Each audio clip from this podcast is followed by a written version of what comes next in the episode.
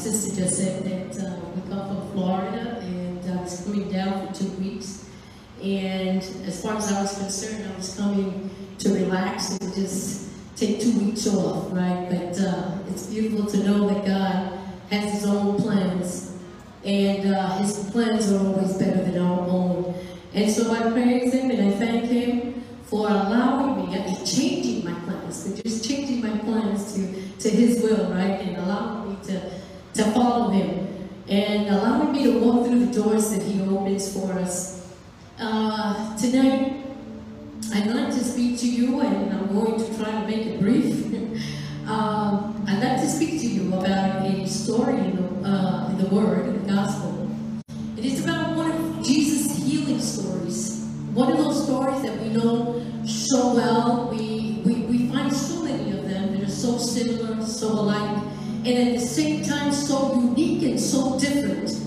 And I'd like to speak to you today in regards to one of those stories that is very unique. I'd like to go to uh, Luke 13, verses uh, 10 through 17. And the word says like this in the name of the Father, the Son, and the Holy Ghost. Hallelujah. And now he was teaching one of the synagogues on, on the Sabbath. And behold, there was a woman who had a spirit of infirmity, 18 years, and was bent over and could no way raise herself up. But when Jesus saw her, he called to her. He called her to him and said, Woman, you are loose of your infirmities. He laid his hands on her, and immediately she was made straight and praised God. But the ruler of the synagogue answered with because Jesus had healed on the Sabbath. And he said to the crowd, There are six days of which men ought to work. Therefore, come and be healed on one of them, and not on the Sabbath. The Lord answered him and said, Hypocrite, do, does not each one of you on the Sabbath loose his ox or his don- donkey from the stall and lead him away to water it? So ought not this woman, being a daughter of Abraham, whom Satan has bound, think of it, for 18 years, he should be loosed from the bond on, on the Sabbath. Praise God. Father, we thank you for your word. We thank you, Lord, and we ask you, Father, we come before you asking you, Lord, to use me as an instrument, Father. Use me as an instrument to speak to your people, Father, and I ask you to, Lord, just speak to them. Speak to their hearts, to their needs, Lord. Allow this word to go out and do the work you sent it out to do, Lord. I thank you in the name of the Father, the Son, and the Holy Spirit. So as we're reading, right, uh, I want to just set the scenario for you. And so we know that Jesus was in the synagogue, and he was there uh, teaching. And so we can assume that the synagogue was full to its capacity. Because whenever Jesus went around teaching, what would happen would be would people would come from all over. They were amazed to hear him speak. They were amazed to just stand by and learn from him. And so we had all kind of people who gathered. We had the people who would come to just learn. We had the people who would come for healing. And yet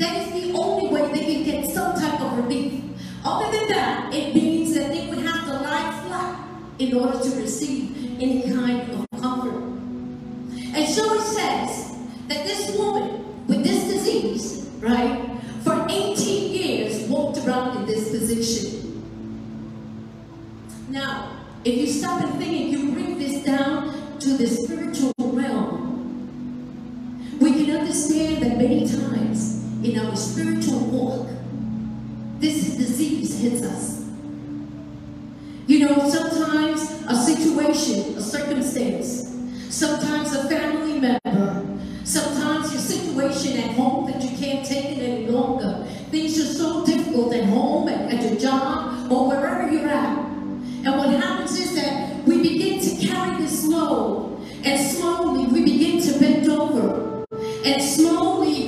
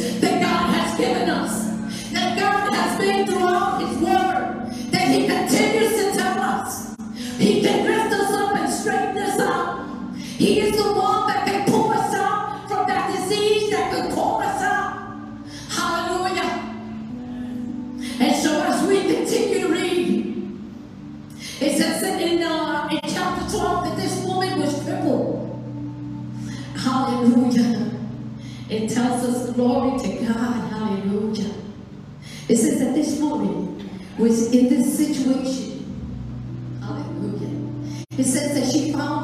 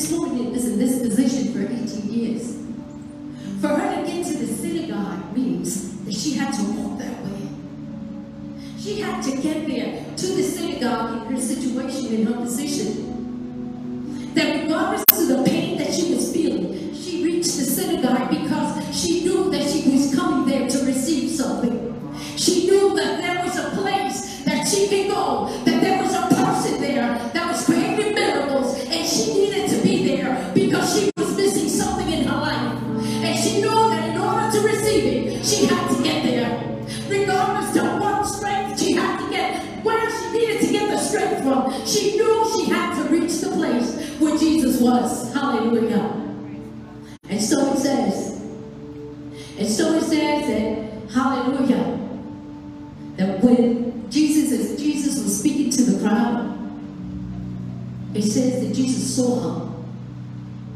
It says, but when Jesus saw her, he walked to her and said to her, Woman, you are loose your infirmities.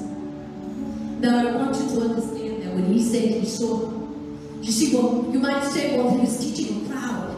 Of course he saw her.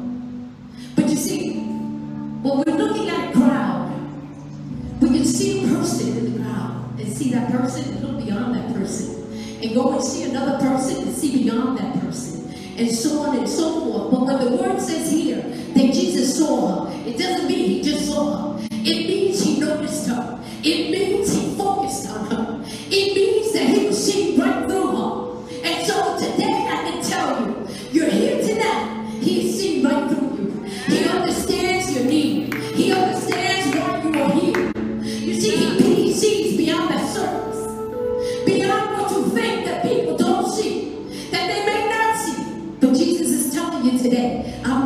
waiting on you. And when he does that, look out. Look out, because he's looking straight through you.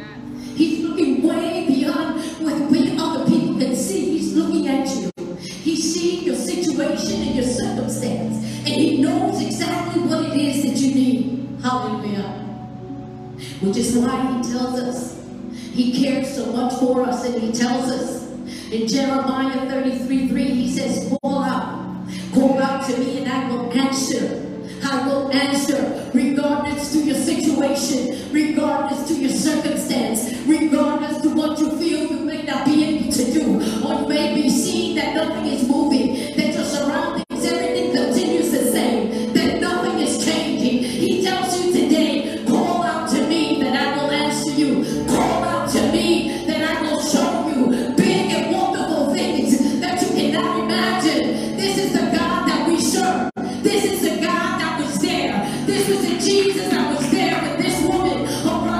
that synagogue. This was the Jesus that was calling her out. Hallelujah. Praise the living God. And so when Jesus noticed her, the Bible says that this woman had been crippled with a spirit uh, for 18 years and was bent over and could not straighten out.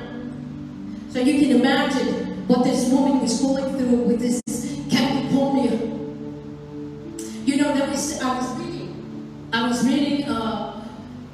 article where a teacher was giving a class in this, and, and, and she just asked three of her students to come to the front.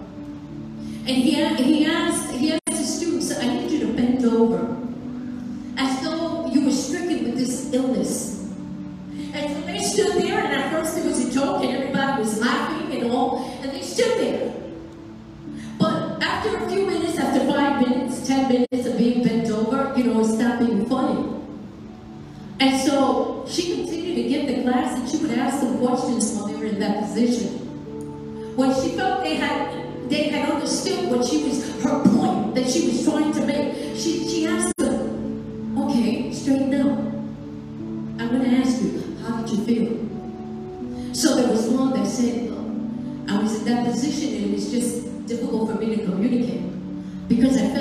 to uh, straighten myself in order for you to hear me."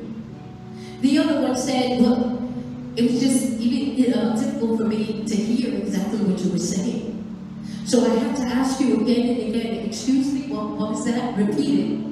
And yet another one says, it was just difficult for me to look up. I prefer to just look down on the ground and see people speak because it is uncomfortable. So again, this woman's situation, her condition to you, 18 years of just looking at the ground. 18 years of going through the struggle, of having people just look at her and speak about her. This woman went through this for all that time, for 18 years. And so it says that Jesus sees her and focuses on her. And it says that he called her forward. He called her forward, and at this point, I don't know, you know, because of the condition that she was in, I don't know if this was a moment that she wanted to be called forward. Remember, she's in the synagogue and it's full of people. So he's calling her forward, which means that in front of all these people, she had to come forward. And I don't know, but there's times in our lives that we don't want to be noticed. There's times in our lives because either a situation you're going through or you, you just don't feel up to it. You want to get to a place, but you don't want to be noticed. You prefer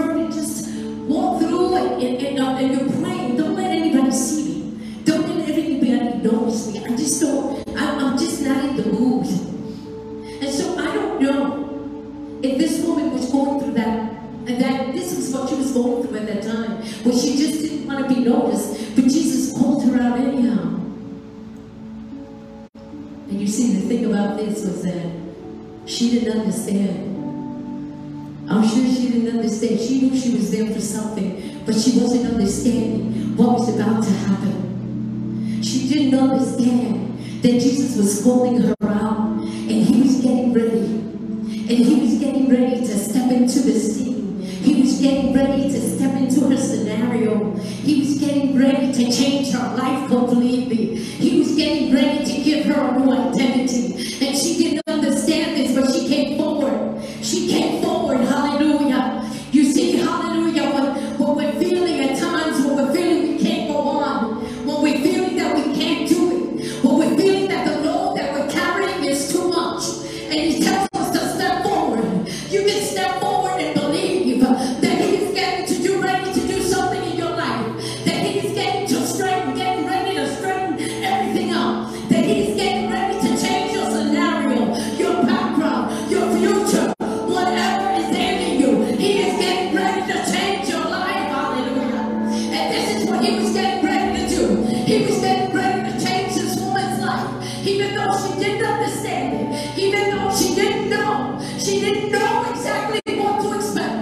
Jesus was getting ready. Hallelujah.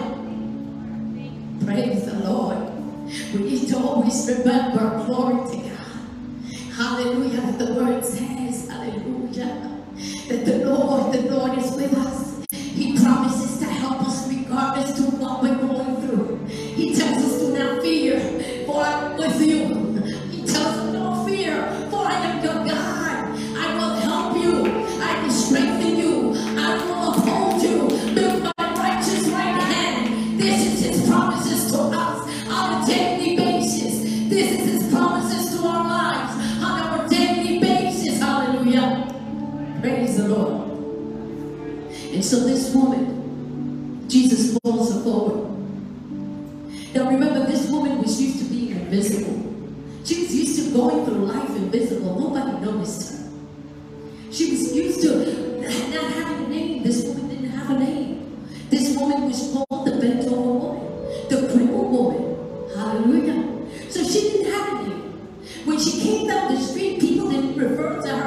Here comes Elizabeth or Mary, or, you know, by name. They didn't refer to her, but they referred to her as the bent over woman. Praise God.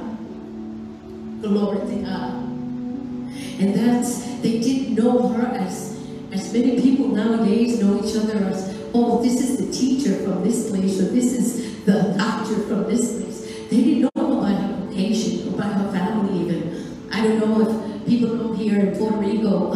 They did not know you, but they know your family. And so this woman, they didn't even know about her family. This didn't exist. She always continued to be this over woman. This woman's identity was so wrapped up in her illness. It was so wrapped up in her condition that she was just called that the bent over woman. And if you read the Bible, we find that at that time, uh, the Samaritan woman, she was called the Samaritan woman simply because she came from Samaria. She didn't have a name. If we go on and we read about the, uh, the lame man from the temple gate, he didn't have a name. They also called him the lame man at the temple gate. But when you think about it, they're very similar to us nowadays. You know, very similar to our to our, our lives nowadays. How many times have you referring to somebody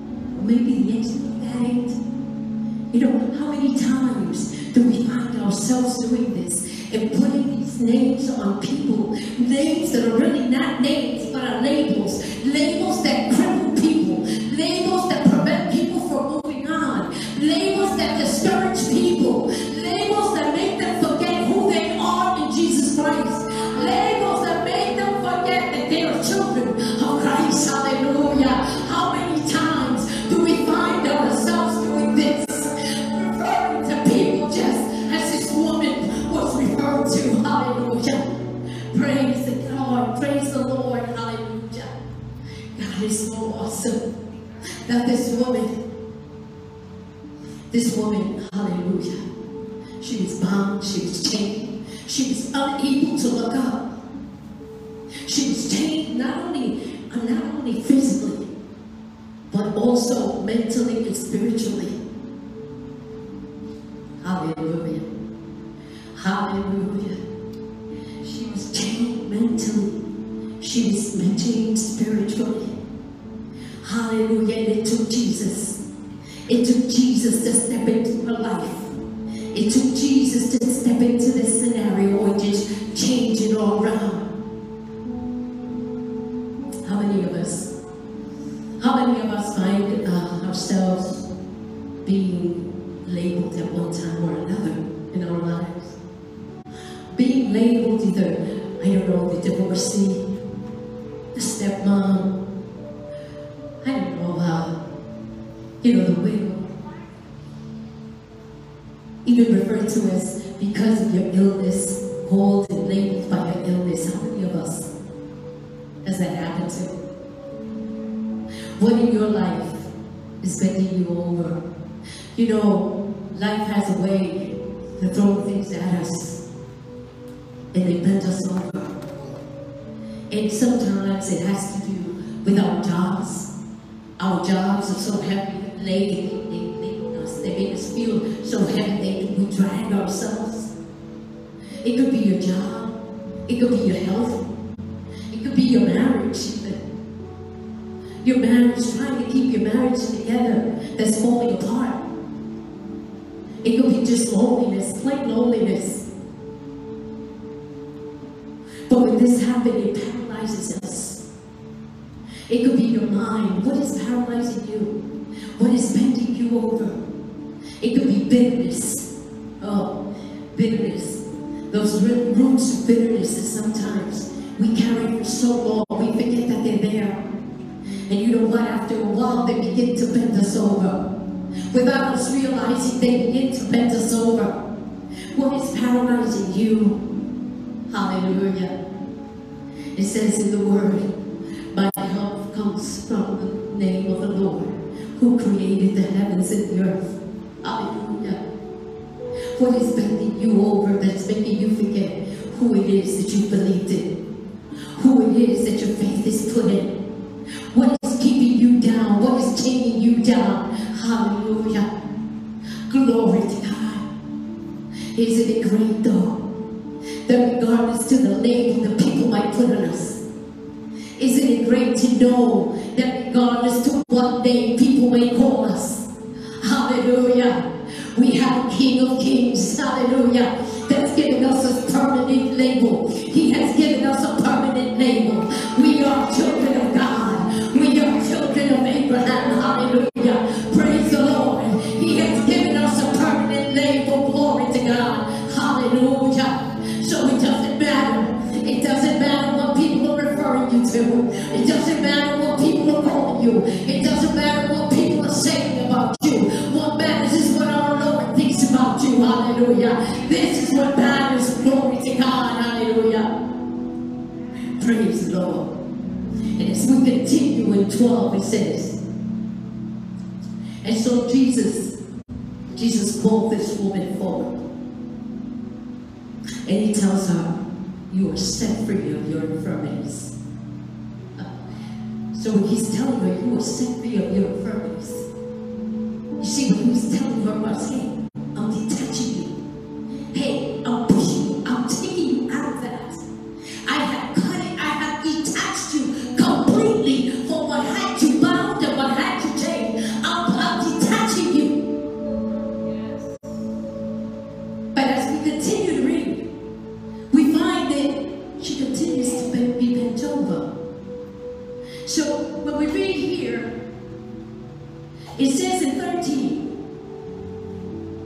it says he laid his hands on her immediately. Immediately. Hallelujah. Immediately she was straightened out. And she glorified God.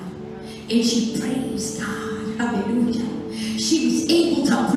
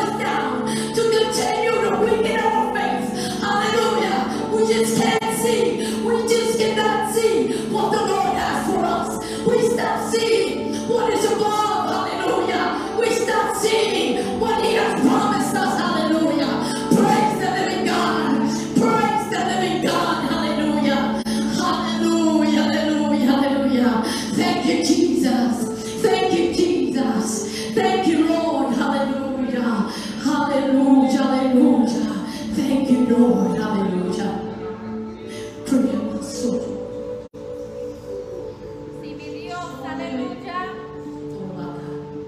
Hallelujah. Glory, glory, glory to God. It's wonderful. But we are able not to focus, not to focus on our surroundings, but we are able to focus on Him. But we are able to take our eyes off the things that surround us, our problems and situation, and just focus on Him. Hallelujah. For He tells us,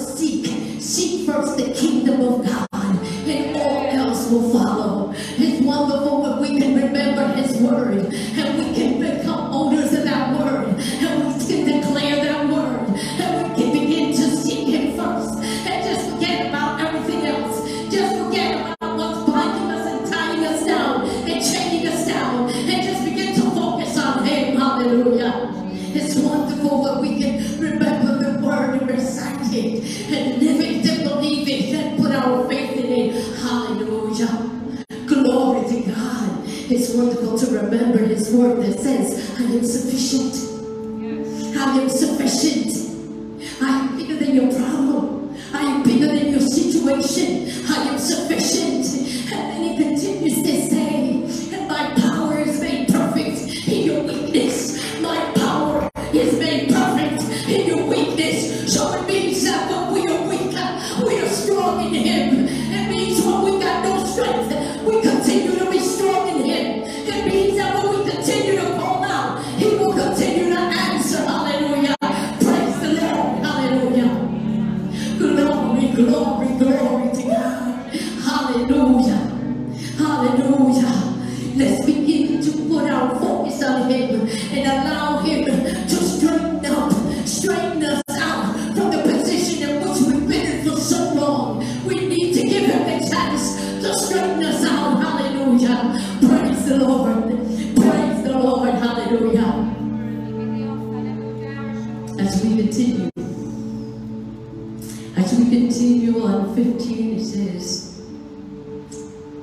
Hallelujah.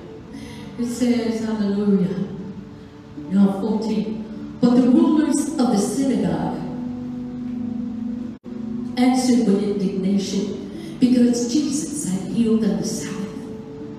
And he said to the crowd, There are six days, it says. There are six days which men ought to work. Therefore, come out and be healed on them, and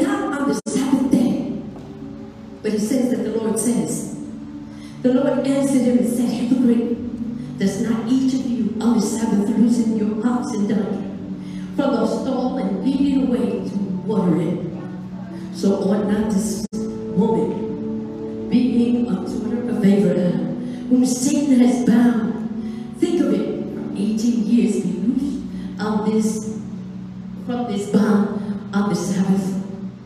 Hallelujah. I don't know if you understood what I just read there. I don't if you understood, but, but Jesus was just calling her. You see, Jesus called her a daughter of Abraham. Jesus is calling her a daughter of Abraham. Do you understand what that means? Hallelujah.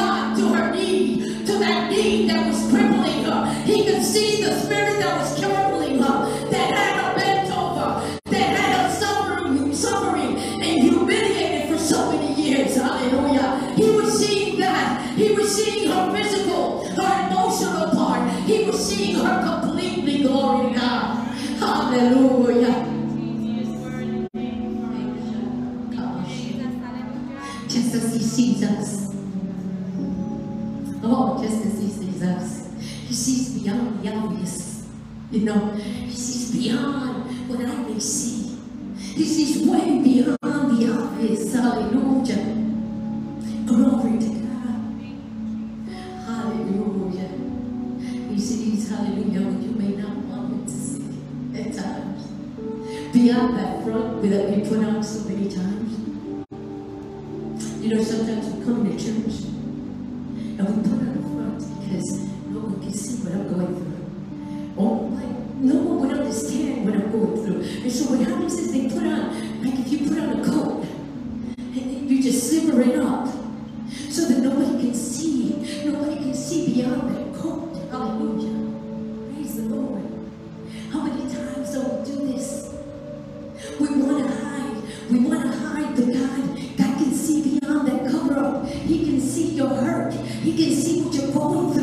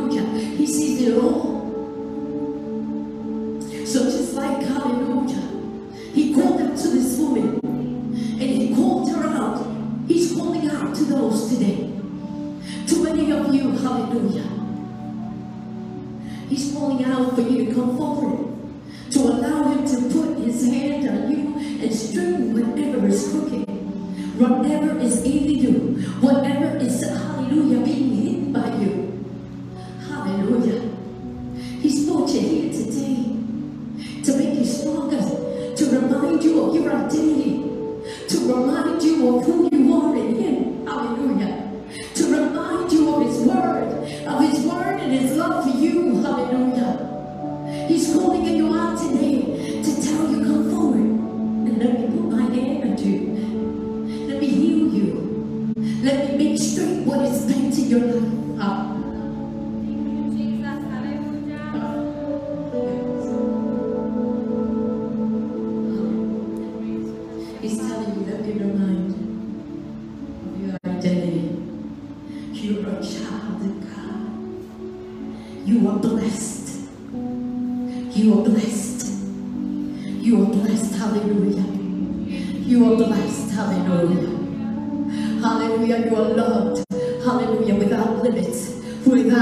salvation, hallelujah, without condition. You are blessed and you are loved, hallelujah. He's calling you out, hallelujah. Glory to God. He wants to set you free. He wants to give you whatever is missing. Whatever you've been missing, whatever, whatever you've been missing, it's to give you tonight. Hallelujah. Maybe you're missing that special touch that she is missing. Already in your life. And he wants to remind you, don't forget about that word. If he said it, it will happen. It will happen in his time. We need to learn how to wait and find and expect wait in him. And believe in him. Hallelujah. He continues to tell you, I am here for you. He continues to tell you whatever you, wherever you are weak. Hallelujah. I will make you strong. My power is made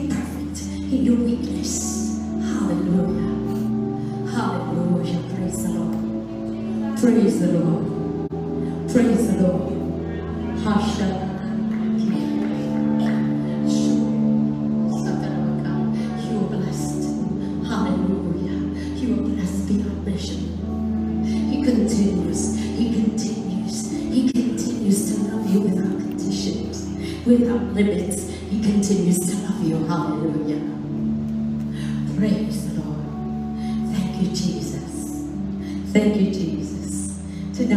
anybody here who needs a special touch from Him tonight, hallelujah.